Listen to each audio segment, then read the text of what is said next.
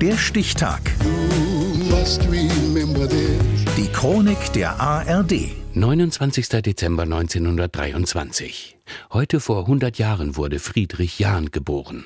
Mit seiner Wiener Waldkette baute er einen weltweiten Gastronomiekonzern mit 1500 Betrieben auf. Ralf Gödde. Es gibt Millionen von Sternen. Mit 65 Jahren entdeckt er seine Leidenschaft fürs Singen und nimmt zahlreiche Schallplatten auf. Bekannt wurde Friedrich Jahn aber nicht mit seiner Musik.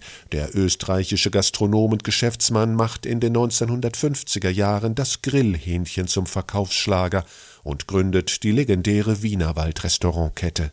Sein Werbeslogan Heute bleibt die Küche kalt, wir gehen in den Wienerwald. Fast drei Jahrzehnte lang hat er damit Erfolg. Auch die Prominenz geht bei Friedrich Jahn ein und aus. Sogar der Kaiser höchstpersönlich, Franz Beckenbauer. Der Kunde war bei ihm König, für den hat er alles gemacht. Dem Gast zu Diensten zu sein, das war von Anfang an seine Berufung.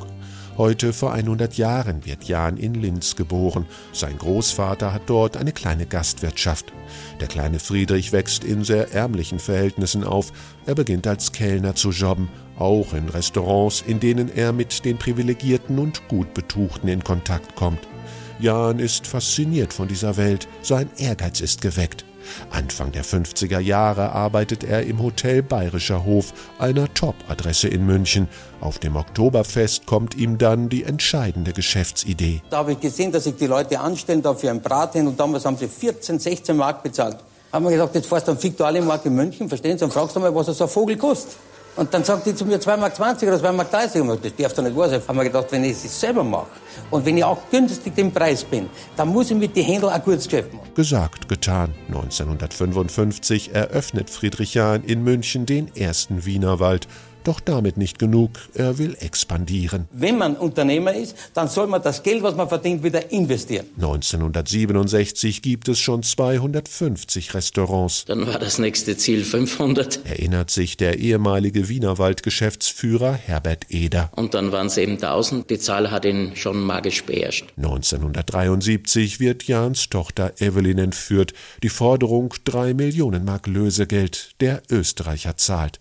Nach drei Tagen kommt Evi frei. Die Täter werden kurze Zeit später geschnappt. Da habe ich Freudentränen vergossen, wie ich es wieder zurückbekommen habe. Der Händelkönig investiert auch in andere Geschäftsfelder, gründet den Touristikveranstalter Jahnreisen, ein Transportunternehmen und Immobiliengesellschaften. Mit dem Wienerwald wagt er den Sprung über den großen Teich und eröffnet alleine dort fast 900 Betriebe. Der Amerikaner, der liebt ein bisschen diesen European Touch. Wir bringen richtige Händel vom Spieß rüber, wir bringen ein Schnitzel rüber und wir bringen ein Kassler Ripperl. Doch Anfang der 80er Jahre wächst das Wienerwald-Imperium dem gelernten Kellner, der immer noch möglichst viel alleine entscheiden will, über den Kopf. Immer mehr Investitionen sind kreditfinanziert. Als die Geschäfte nicht mehr so gut laufen, wollen einige Banken ihr Geld zurück. 1982 der Crash. Jan muss Insolvenz anmelden und die Villa in der Schweiz gegen eine kleine Wohnung in München eintauschen. Meine Frau, die war eine der glücklichsten, dass wir eigentlich alles verloren haben. Wir haben ein Haus gehabt mit einem Haufen Zimmer und so weiter. Die hat er den ganzen Tag gearbeitet, 16 Stunden, damit das Haus in Schuss gewesen ist. Und heute haben wir eine Zwei-Zimmer-Wohnung. Ja, da ist sie in ein paar Stunden fertig und jetzt kann sie sich wirklich ein schöneres Leben machen. Später versucht der Händelkönig noch einmal einen gastronomischen Neustart, jedoch ohne Erfolg.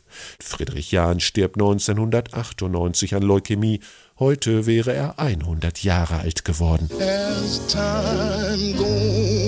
Der Stichtag. Die Chronik von ARD und Deutschlandfunk Kultur. Produziert von Radio Bremen.